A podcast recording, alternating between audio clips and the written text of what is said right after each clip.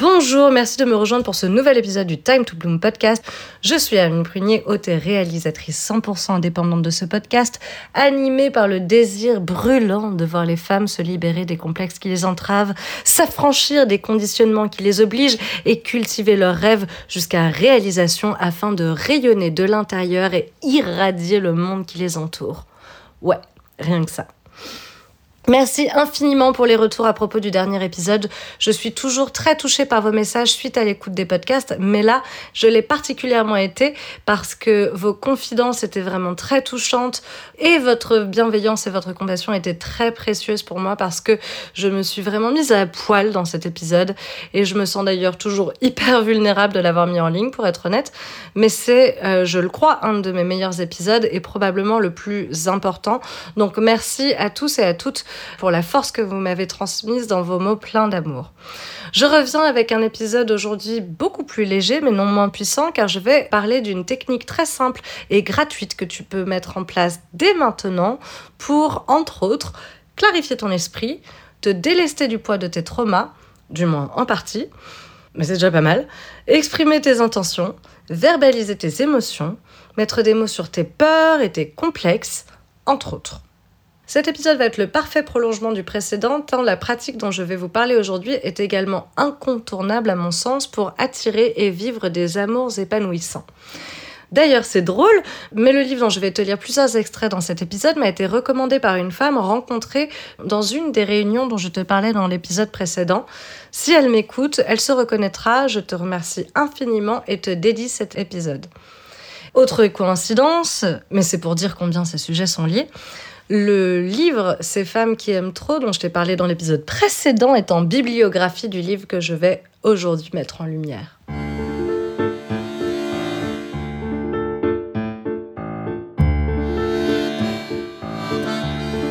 La prochaine fois que vous vous surprenez à dire ou à penser il ou elle me rend fou ou folle, demandez-vous quel est le travail créatif que vous essayez de bloquer en restant avec cette personne. Le livre en question a été écrit en 1982 par Julia Cameron et s'appelle Libérez votre créativité, véritable Bible des artistes. C'est d'ailleurs son sous-titre, car il se trouve que la technique dont je vais parler aujourd'hui est également recommandée pour cela, libérer la créativité. Mais si tu connais les sept chakras, le lien entre créativité, émotion et sexualité ne te surprendra pas trop. Ah.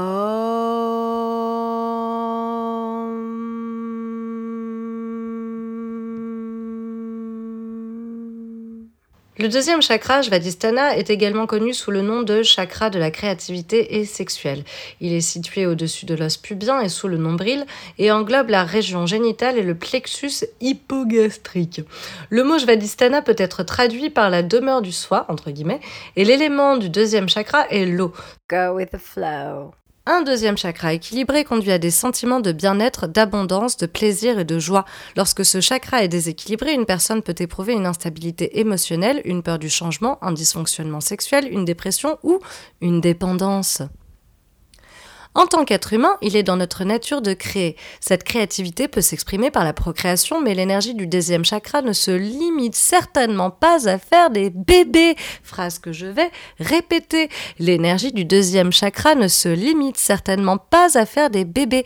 Lorsque nous cuisinons ou nous jardinons, nous créons. Nous créons lorsque nous trouvons une nouvelle solution à un vieux problème également. Chaque fois finalement que nous prenons des matières premières physiques ou mentales et que nous les transformons en quelque chose de nouveau, nous utilisons notre énergie créatrice. Le problème avec la créativité est que nous sommes souvent découragés des efforts créatifs à commencer par l'éducation. Une fois que nous avons traversé la phase où colorier, peindre ou couper du papier est tout à fait acceptable, il semble que nous devions devenir des êtres moins créatifs. Afin de se conformer, de suivre les règles et de s'intégrer, nous perdons parfois notre énergie créative et donc nos idées uniques dans le processus.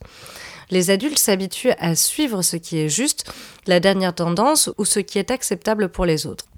Ensuite, lorsqu'on nous demande d'inventer abstraitement quelque chose de nouveau, nous pourrions avoir du mal à le faire. En plus d'être ouvert à la créativité dans votre vie quotidienne, vous pouvez équilibrer le deuxième chakra en maintenant une vie sexuelle saine et en honorant et en respectant votre corps. Entrez en contact avec vos émotions et voyez s'il y a des sentiments auxquels vous vous accrochez. Engagez-vous à traiter ces émotions de manière saine.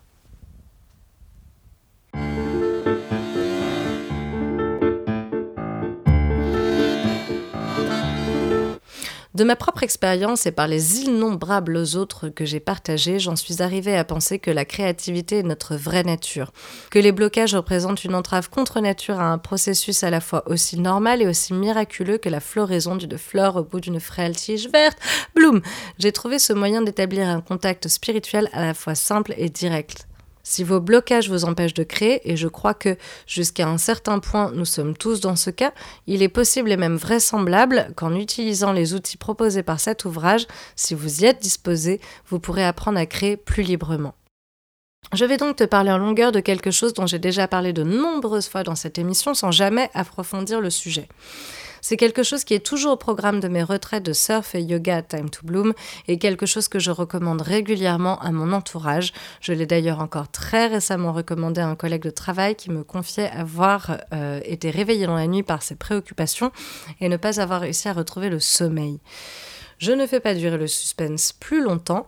La pratique aux puissances vertus thérapeutiques en question, recommandée dans le livre Libérer votre créativité, est l'écriture tout simplement. On parle parfois des pages de l'artiste, entre guillemets, c'est ce qu'évoque Julia Cameron dans son livre. On parle également de l'écriture intuitive. Mais finalement, mes appellations préférées personnellement, ce sont les anglicismes journaling ou mieux encore mindflash. Parce que pour moi, c'est avant tout cela dont il s'agit. Literally, jeter la merde sur le papier. Et flush, tirer la chasse. Coloré comme comparaison tant mieux, parce que toi-même tu sais comme tu te sens soulagé en sortant des toilettes. Pourtant, chacun sait que si ce n'était pas un besoin physiologique inévitable, la majorité d'entre nous ne le ferait probablement pas. D'ailleurs, surtout nous les femmes, on se colle bien trop souvent de terribles constipations des enfers pour X ou Y raison. Et souvent pour raison XY d'ailleurs. Mais je m'éloigne du sujet.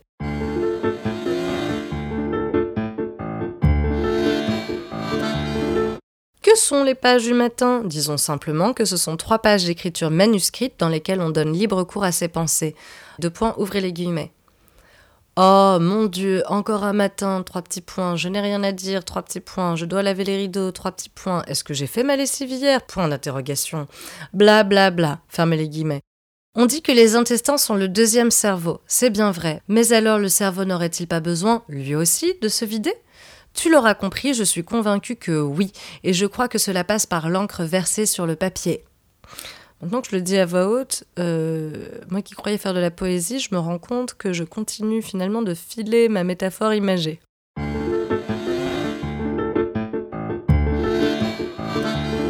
Il n'y a pas de façon incorrecte de faire ces pages du matin. Ces vagabondages quotidiens ne sont pas censés être de l'art, ni même de l'écriture. J'insiste sur ce point afin de rassurer celles et ceux qui ne sont pas écrivains ou écrivaines. Dans ces pages, vous devez laisser votre main glisser le long de la feuille et noter tout ce qui vous vient à l'esprit. Rien n'est trop insignifiant, trop bête, trop stupide ou trop étrange pour être exclu. Les pages n'ont pas à paraître intelligentes, bien que parfois ce puisse être le cas. La plupart du temps, elles ne le seront pas et personne n'en saura rien sauf vous. Personne n'est autorisé à lire vos pages sauf vous. Et vous-même, vous ne devez même pas les lire avant deux mois environ. Écrivez seulement trois pages et trois pages de plus le jour suivant. Extrait de mes journaux perso. Ce premier extrait est tiré des premières pages que j'ai écrites le 6 août 2016.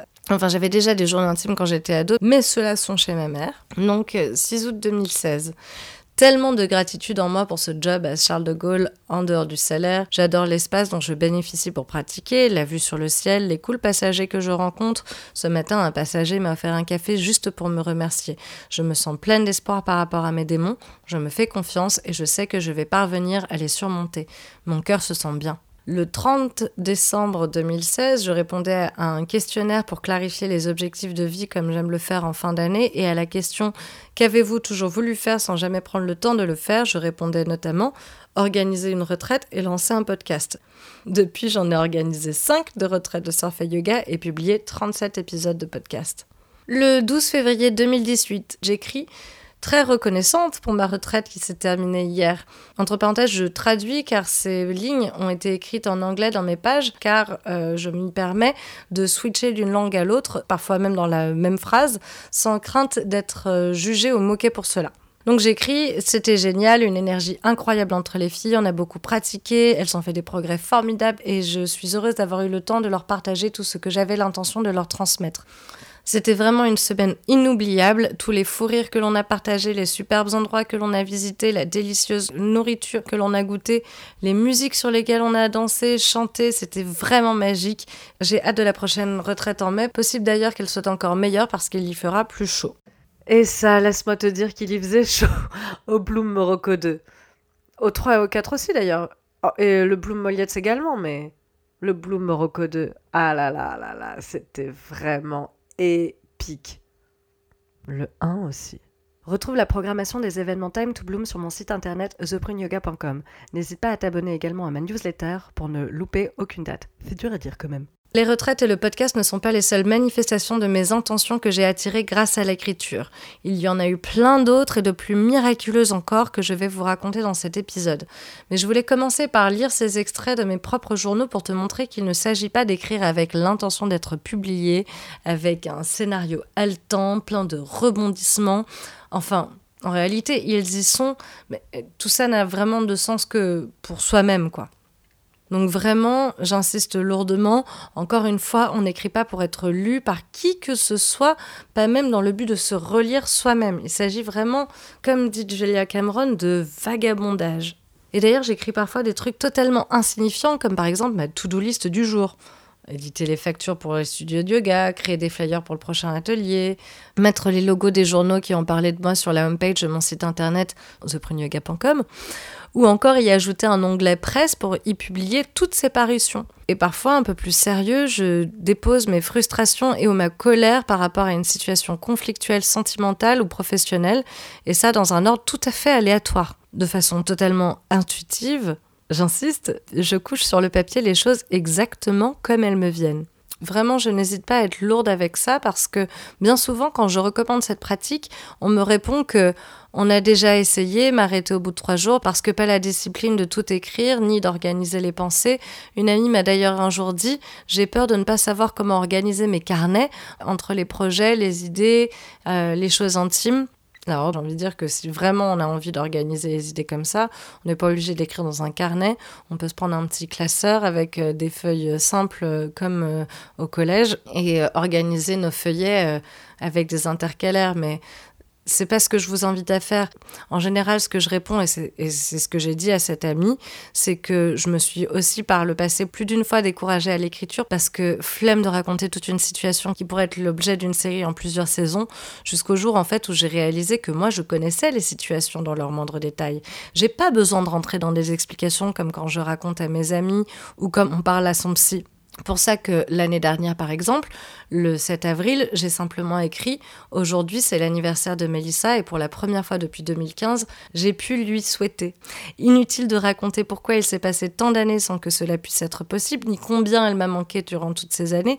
Je connais les tenants et les aboutissants. J'étais juste contente ce jour-là d'avoir pu souhaiter son anniversaire à mon ami et de l'avoir du coup déposé euh, dans mon carnet. En parlant de perfectionnisme, un autre blocage très commun dont il faut se foutre suprêmement, c'est la calligraphie, le vocabulaire et la grammaire. Trop de gens n'écrivent pas de peur de faire des fautes d'orthographe, c'est vraiment terrible, ou de pas être lisible. On s'en fout, encore une fois, c'est pas pour être lu. Et entre nous, enfin moi personnellement, j'ai une mère qui corrige mes fautes d'orthographe dans les SMS que je lui envoie, ce qui m'a créé de gros complexes euh, par le passé. Mais heureusement, quand j'étais stagiaire chez 20 minutes, j'ai appris que les articles étaient tous au minimum relus par deux secrétaires de rédaction différentes avant d'être publiés. Et j'ai constaté à la même occasion que mes collègues, parfois des chefs de service, faisaient de grosses parfois très grosses fautes d'orthographe, des fautes que moi-même, je ne ferais pas. Et pourtant, ils étaient publiés dans 20 minutes et ils avaient des postes haut placés à la rédaction. Donc voilà, je pose ça là. J'espère que cette peur idiote ne t'empêchera pas d'un jour écrire un chef-d'œuvre, ni tes simples mindflush quotidiens, entre guillemets sur quotidien. Euh, mais j'y reviens dans un instant. Donc, pas besoin non plus d'organiser ses idées sur le papier. Encore une fois, on n'écrit pas ses pages dans son journal pour se relire et encore moins pour être relu. Je sais, ça devient lourd, mais vraiment, je, j'espère que ce sera bien imprimé à la fin de cet épisode. J'aime d'ailleurs dire que justement, c'est comme si ces nœuds dans ma tête, ce tourbillon de pensée, était comme transposé dans les pages, libérant ainsi mon esprit. En fait, le bordel dans ma tête, je le dépose dans, le carnet. Et du coup, c'est un transfert. Euh, ça, me libère toute cette place dans, dans ma tête et ça m'apporte la clarté. Ce que vous avez fait, c'est nettoyer le miroir. Chaque jour, les pages du matin essuient la buée que vous avez maintenue entre vous et votre moi authentique. Vous serez peut-être surpris d'y voir une image de vous de plus en plus claire. C'est pour ça, d'ailleurs, je sais pas pourquoi j'arrête pas de dire d'ailleurs. C'est le mot du jour, d'ailleurs, d'ailleurs, d'ailleurs, d'ailleurs. C'est pour ça d'ailleurs qu'il y a des jours où je préfère écrire avant de méditer slash pratiquer le yoga et des jours où je préfère méditer slash pratiquer le yoga avant d'écrire.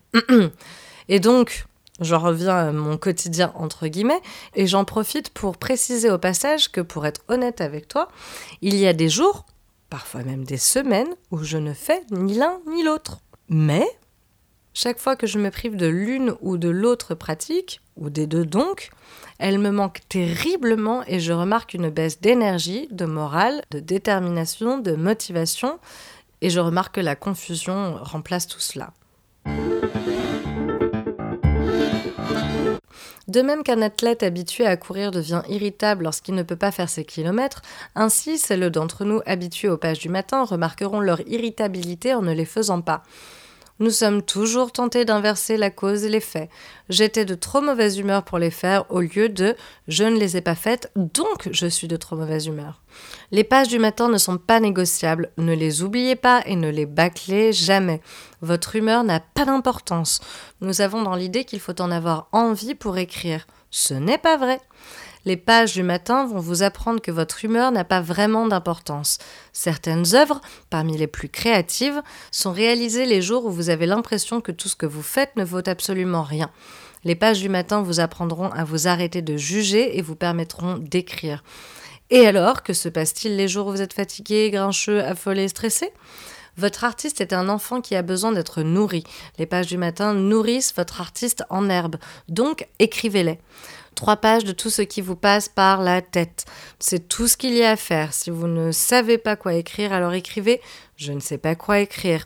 Faites-le jusqu'à ce que vous ayez noirci trois pages. Faites n'importe quoi jusqu'à ce que vous ayez écrit ces trois pages. Quand on me demande pourquoi écrivez-vous les pages du matin, je plaisante en répondant que c'est pour aller de l'autre côté.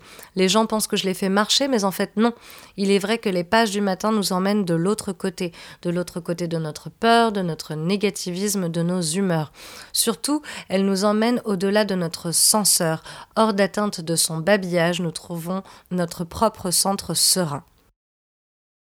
Depuis presque dix ans que cette pratique est solidement ancrée dans ma vie, autant que la pratique du yoga, mais moins Instagrammable, il m'est arrivé plein de fois de relire quelques passages et de me dire c'est fou comme c'est aussi nul que powerful en fait. Dans le sens où mes carnets n'ont rien de littéraire, hormis le fait d'être noircis par un ensemble de mots qui font des phrases phrases qui ne font pas toujours vraiment de sens. D'ailleurs, parfois même, je me relis et je ne comprends même plus ce que j'avais voulu dire ou de quoi je parlais, parfois, euh, genre euh, une semaine plus tôt. Hein. Mais aucune importance. Écrire sur le moment faisait du sens pour moi et m'a fait beaucoup de bien au moment précis où l'encre coulait sur le papier. Et c'est vraiment tout ce qui compte en fait. De la même façon que le yoga, parfois le bien-être n'est qu'instantané, ça fait du bien sur le moment et c'est déjà pas mal. Mais parfois, le soulagement, la guérison sont formidablement profonds et durables.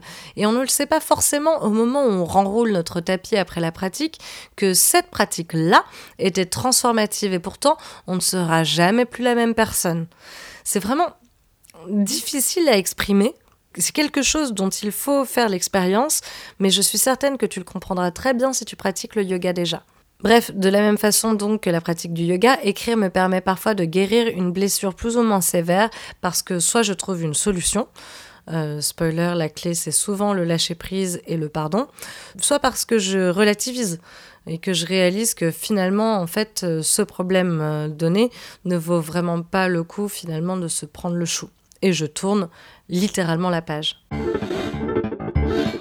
Tout comme la pratique du yoga modifie la conscience alors qu'on ne fait que s'étirer, suivre les exercices de ce livre modifiera votre conscience alors que vous ne faites qu'écrire et jouer. En utilisant les pages du matin, la vision intérieure se double de la force nécessaire à un changement important. Il est très difficile de se plaindre d'une situation matin après matin, mois après mois, sans être conduit à une action constructive. Les pages nous sortent du désespoir et nous amènent à des solutions que nous n'aurions pu imaginer.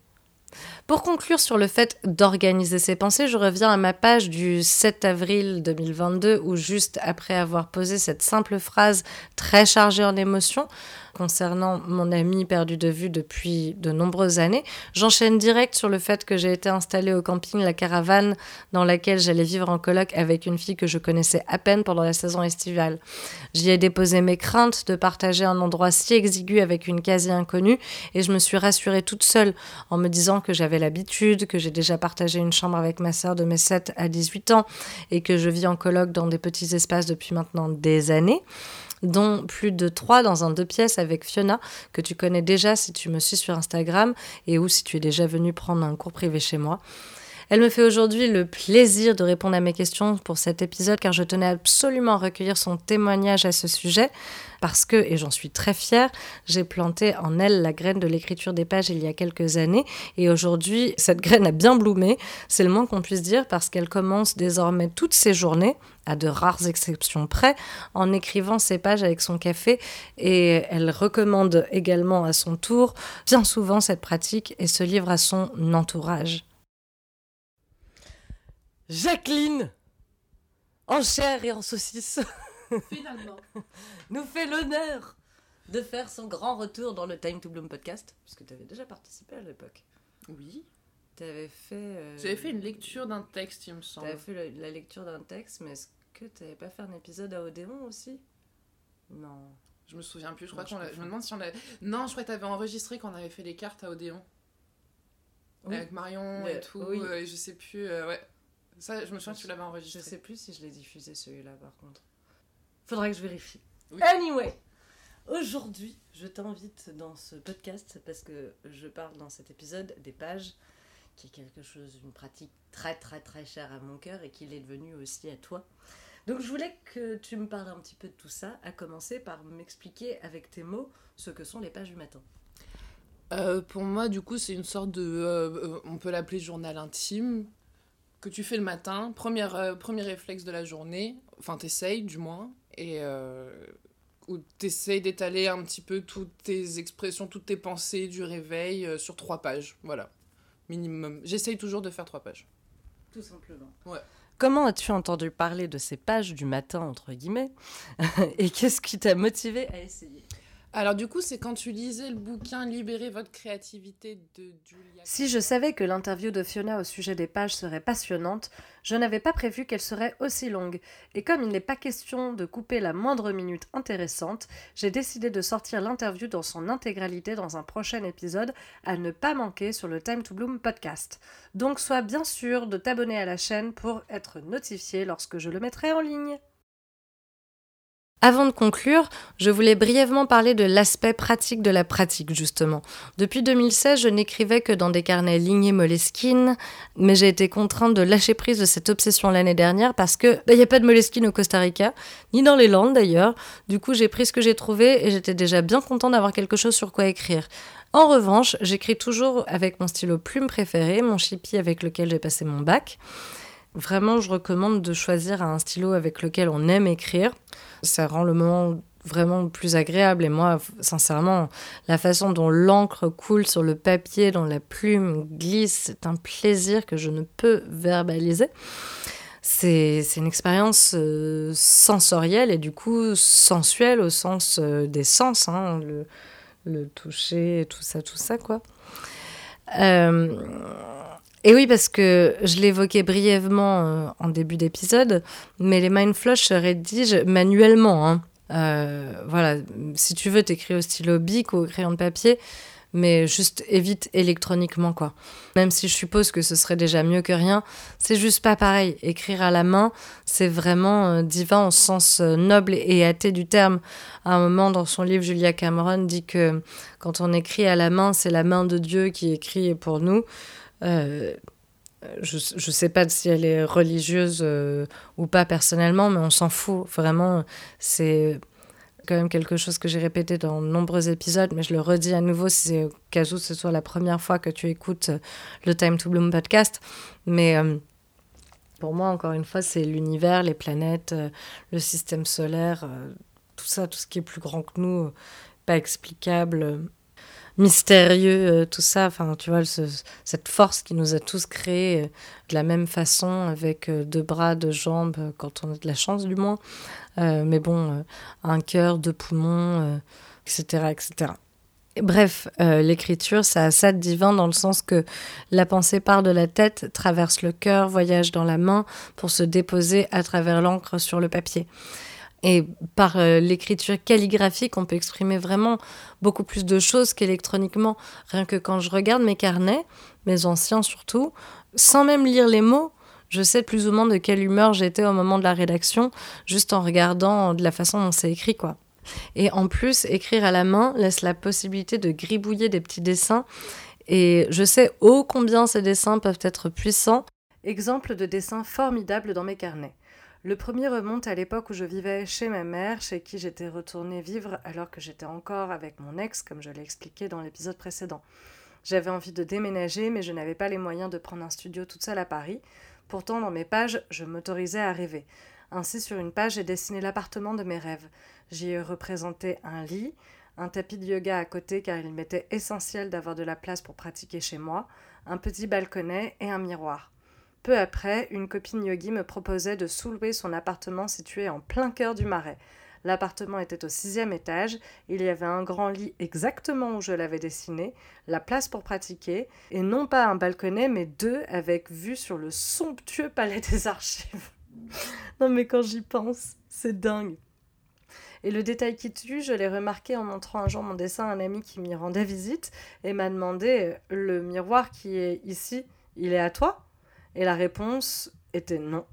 Le miroir qui y était n'était pas le mien, et pourtant il ressemblait parfaitement à celui de mon dessin. Autre exemple, après Covid, je suis retournée surfer dix jours dans les Landes. Un séjour très chouette avec des copines, mais quand il a fallu partir, je pleurais toutes les larmes de mon corps tant j'étais triste de quitter l'océan. Dans mon carnet, j'ai donc essayé d'attirer à nouveau ma prochaine demeure en la dessinant. Je voulais que ce soit mon lieu de travail. Il y avait un studio avec tous les props, que I love props, tapis, blocs, sangles, bolster, couverture, une cuisine communale, une bibliothèque, plein de chambres, et j'avais réservé l'une d'entre elles pour moi en écrivant mine et des vagues à proximité. J'avais même écrit, ça peut être Bali, ça peut même être euh, au Costa Rica, pourquoi pas, I deserve it all and I feel it coming, comme dirait l'autre. I feel it coming, babe. à peine un mois plus tard, je décollais pour aller travailler et vivre à Danyasa Eco Retreat au Costa Rica, un hôtel magique à quelques mètres de la plage avec tout ce que j'avais dessiné jusqu'au détail de ma chambre sous le studio et la bibliothèque et qui, là encore, dépassait mes espérances en termes de somptuosité, car l'hôtel se fondait totalement dans la nature de la jungle environnante, et le studio, qu'on appelait temple d'ailleurs, avait tout ce dont je rêvais, plus le meilleur sound system que je n'avais jamais vu dans un lieu accueillant des yogis.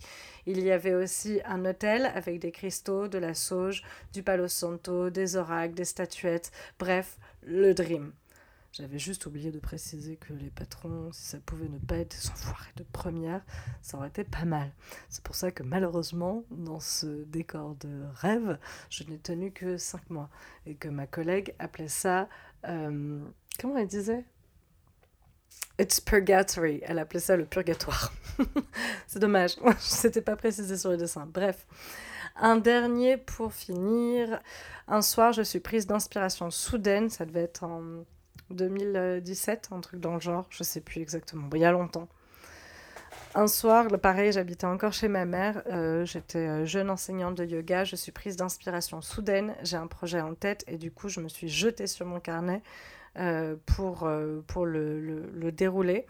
Et je me souviens en avoir gratté huit pages là sur, sur le moment, dans l'instant. de ce lieu qui serait en fait un appartement avec un studio de yoga dedans, tout pareil qu'un appart, la cuisine, salle de bain, salon, mais avec des tapis, etc. Et incroyable.